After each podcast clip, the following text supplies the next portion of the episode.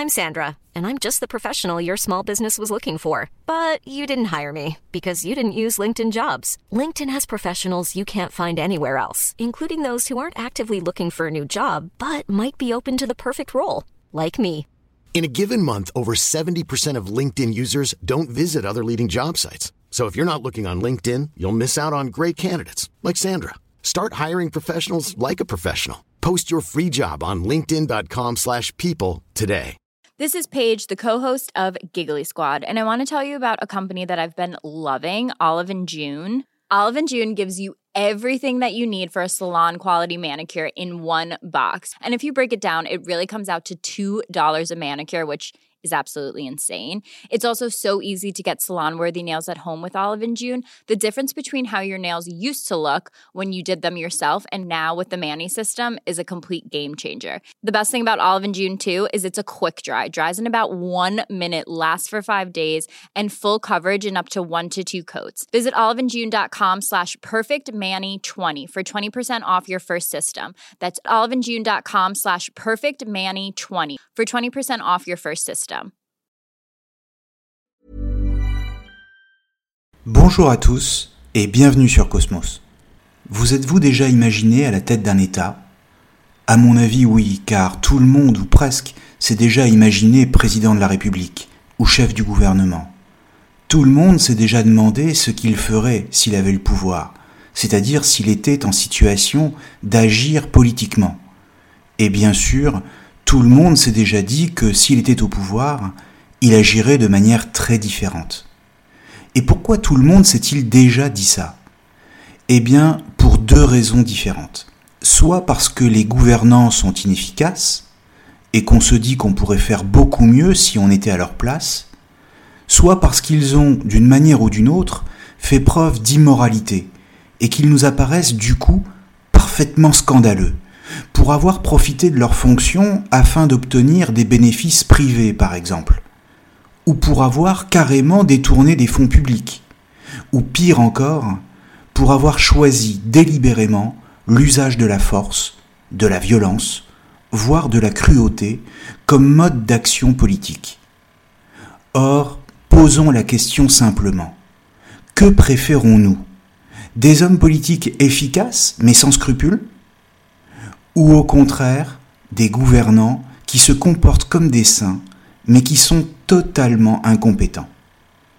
Alors bien sûr, on peut toujours se dire que l'idéal serait qu'ils soient à la fois efficaces et vertueux, mais si c'est ce à quoi vous pensez à l'instant même, alors oubliez cette hypothèse tout de suite, elle ne tiendra pas très longtemps. Car les affaires d'un État ne sont pas comparables à celles des particuliers, c'est-à-dire des individus que nous sommes et elle renvoie toujours face à face, inévitablement, l'action et la morale, lesquelles sont rarement conciliables. Autrement dit, vous devez choisir entre l'efficacité qui ne recule devant rien et pour laquelle tous les coups sont permis, et la morale qui, hésitant sur les moyens, rend l'action politique impuissante. En l'occurrence, c'est bien en ces termes que Nicolas Machiavel pose le problème dans un livre très célèbre et qui s'appelle Le Prince, dont la rédaction fut achevée en 1513 mais qui ne fut pas publié du vivant de Machiavel. En ce début du XVIe siècle, Machiavel est un fonctionnaire et un ambassadeur de la République de Florence, qui effectue des missions à travers l'Europe. Mais il est peut-être avant tout un fin lettré et un intellectuel qui souffre devant la situation générale de l'Italie. À cette époque, l'Italie n'est pas unifiée.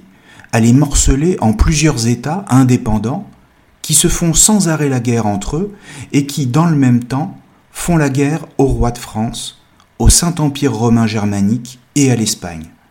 C'est donc dans ce contexte, pour le moins chaotique pour l'Italie et périlleux pour Florence, que Machiavel écrit et cela pour tenter d'expliquer comment un véritable politique, un vrai gouvernant, doit se comporter. En clair, la question est de savoir quelle doit être la conduite de l'homme politique pour préserver l'indépendance de la République de Florence, la stabilité de son État et la liberté de ses citoyens. Et sa réponse a de quoi nous surprendre. D'abord, Il y a pour Machiavel un art du politique, c'est-à-dire un savoir-faire, et même une vertu, et qui consiste pour l'homme politique à savoir lire les événements pour mieux en prévenir les effets, et donc à ne jamais être pris de court. L'homme politique vertueux, ce n'est pas celui qui agit moralement, c'est celui qui a la capacité à comprendre rapidement les événements pour agir le plus efficacement possible. Il s'agit de savoir s'adapter aux circonstances.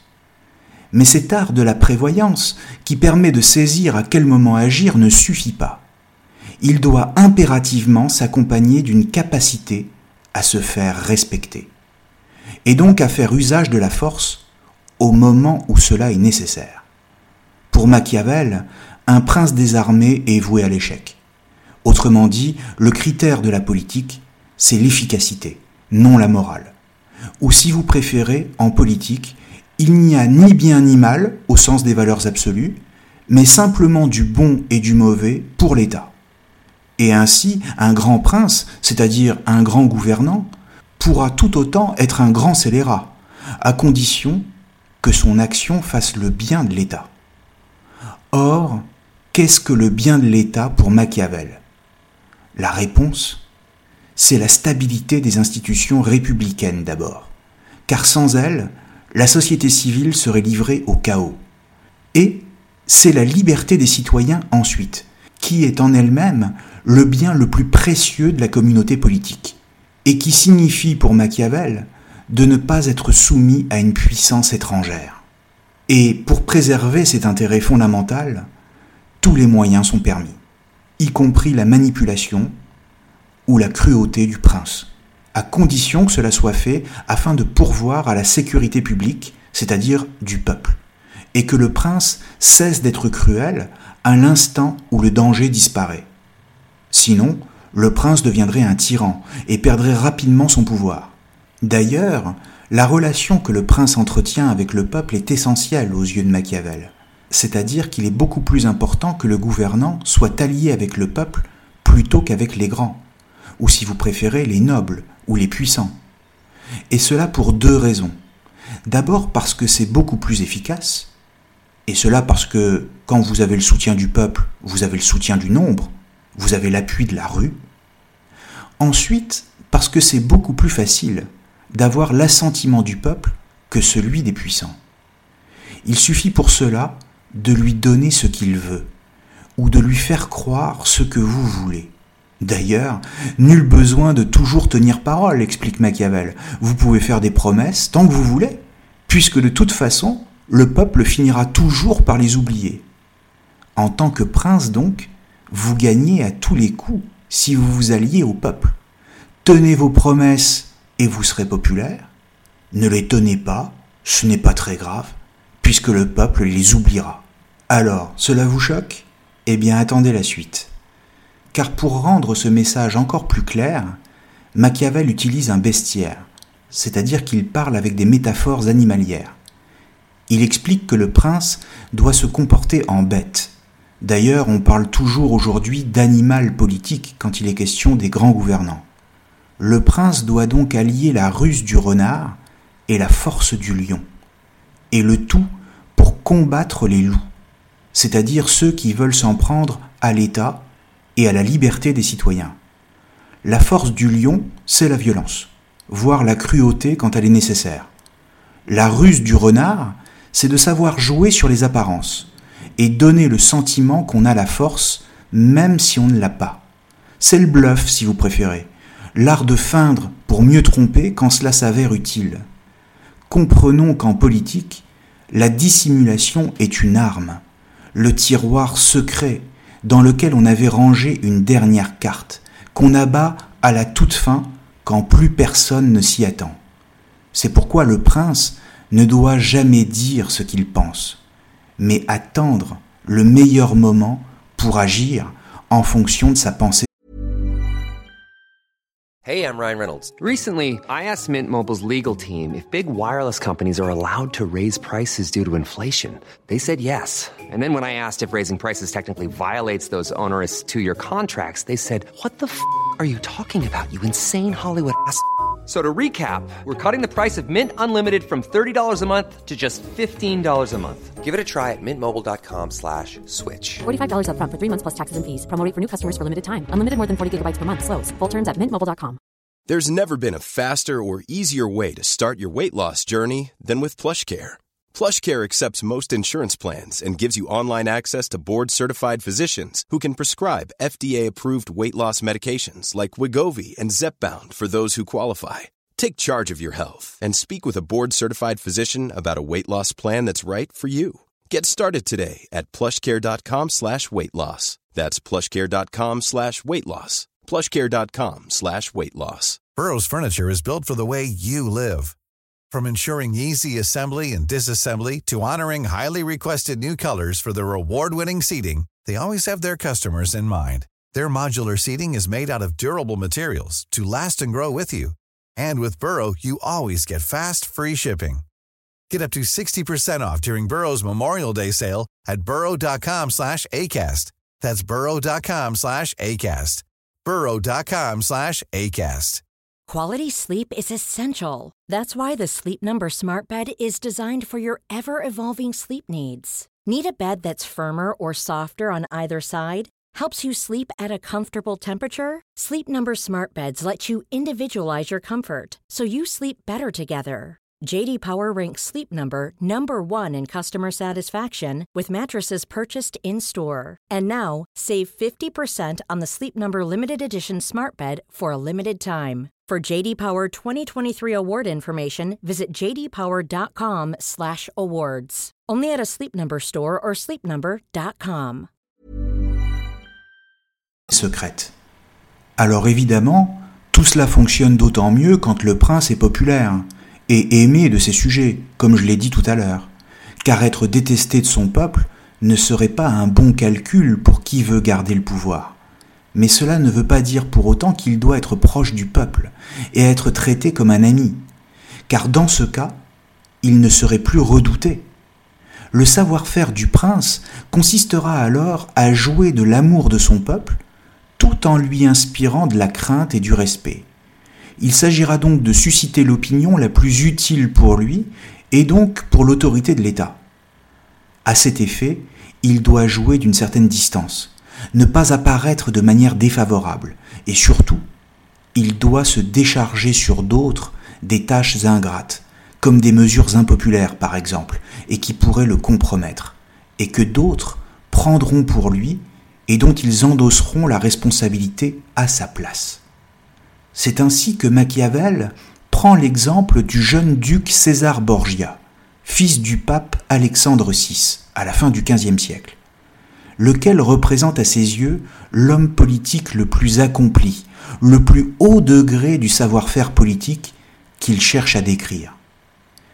Il explique que César Borgia, après avoir fait main basse sur la région italienne de Romagne, avait eu à y rétablir l'ordre car le pays était en proie au brigandage et aux violences en tout genre. La Romagne avait eu jusque-là des gouvernants faibles et corrompus. Et du coup, ce genre de pratique s'était fortement répandu. Alors, que fit César Borgia exactement? Quelle fut l'attitude du politique? Eh bien, il commença par nommer un administrateur, un ministre, connu pour sa dureté et son caractère expéditif. Et il lui confia le pouvoir, avec des ordres stricts, pour ramener l'ordre public, ce qui eut des résultats particulièrement positifs, car cet homme de confiance parvint à ramener rapidement la paix et la tranquillité par la force, et par des exécutions. Simplement, comme le peuple de Romagne commençait à s'inquiéter que César Borgia soit trop dur, celui-ci fit habilement rejeter la faute des mesures prises sur son ministre faisant croire à tout le monde qu'elle ne venait que de lui. Alors, quand le peuple de Romagne demanda la tête du ministre, César Borgia le fit carrément découper en plusieurs morceaux sur la place publique de la ville de Cézanne, devant la foule, à la fois satisfaite mais prise de terreur, dit Machiavel. Le résultat, c'est que César Borgia obtint exactement ce qu'il voulait en utilisant son ministre et ensuite en le laissant tomber, c'est-à-dire à la fois le rétablissement de l'ordre public et la confiance de son peuple. Tout le reste n'est que détail pour Machiavel, qui à la fin de son récit dit ⁇ Passons ⁇ Comprenons que pour Machiavel, la cruauté doit servir la loi. Il s'agit de dire au peuple qu'en exécutant le ministre, le temps de la cruauté est fini, et que celui de la loi peut commencer. En ce sens, la cruauté peut servir à sauver l'État. Et le fait que César Borgia soit le véritable commanditaire de cette cruauté importe peu. Car que se serait-il passé s'il avait agi lui-même, sans passer par un ministre? La réponse est qu'il aurait sûrement perdu le pouvoir, ce qui n'aurait pas pour autant permis de rétablir l'ordre dans le pays. Et d'un autre côté, que se serait-il passé s'il n'avait rien fait du tout? Probablement la même chose, peut-être même en pire. Autrement dit, il fallait agir, et agir avec ruse. Et cela, même si ça choque la morale. Il fallait le faire afin de préserver les intérêts mêmes de l'État. Ainsi, faire sortir la morale de la sphère du politique, c'est ce qu'on appelle le relativisme moral. Ou pour le dire encore autrement, il y a autonomie du politique par rapport à la morale. La politique et l'exercice du pouvoir ne sont qu'un mécanisme dont il faut montrer le fonctionnement afin de défendre la liberté et d'éviter la tyrannie. Or, ce qui est intéressant ici, c'est que c'est précisément le relativisme moral qui permet de conserver le bien de tous, en faisant de la cruauté un outil au service de la liberté. En clair, la force est au cœur du droit. Et c'est bien ce qui nous choque, car notre intuition première est toujours que le droit n'a pas besoin de la force. Mais imaginez la force sans le droit, et vous aurez la dictature. Mais pour autant, imaginez le droit sans la force, et vous aurez l'impuissance et le chaos. Alors maintenant, on pourrait se dire que Machiavel, en justifiant l'usage de la force, a ouvert la porte à toutes les dérives. Car en faisant de la politique un art, c'est-à-dire une technique, un savoir-faire, il a appris aux gouvernants d'hier et d'aujourd'hui comment se comporter pour conserver le pouvoir, mais aussi pour jouer sur les apparences et triompher de ses ennemis. Et qu'il leur a appris tellement bien, avec tant de justesse et de précision, que ces leçons servent également les princes malveillants à l'égard du peuple. Et en effet, comment être sûr que le prince, s'il agit de manière cruelle, le fait néanmoins pour de bonnes raisons, en l'occurrence l'intérêt de son peuple? En effet, Certains princes agissent ainsi sans chercher le bien commun et uniquement pour leur bien personnel, c'est-à-dire comme des tyrans qui se font passer pour des bienfaiteurs du peuple. Il y en a, en effet. Mais avant de rejeter la faute sur Machiavel, pour avoir été un trop brillant professeur, pensons simplement à ceci. Ces leçons sont écrites. Le prince est un texte que n'importe qui peut lire et s'approprier. Ou si vous préférez, Machiavel ne s'adresse pas seulement aux différents princes de ce monde, il s'adresse par-dessus leur tête au peuple, qui de manière éclairée voudront bien le lire, et comprendre comment faire la différence si subtile entre un prince cruel, mais dont la seule motivation est le bien public, et un gouvernant hypocrite, et qui masque derrière un sourire de façade une vraie, une authentique malveillance à l'égard de son peuple. C'est à cette différence que la lecture de Machiavel nous invite. Et c'est ce que Rousseau avait d'ailleurs bien compris dans Du contrat social, quand il dit En feignant de donner des leçons au roi, il en a donné de grandes au peuple. Le prince de Machiavel est le livre des républicains. Merci à tous, chers amis, et à très bientôt sur Cosmos.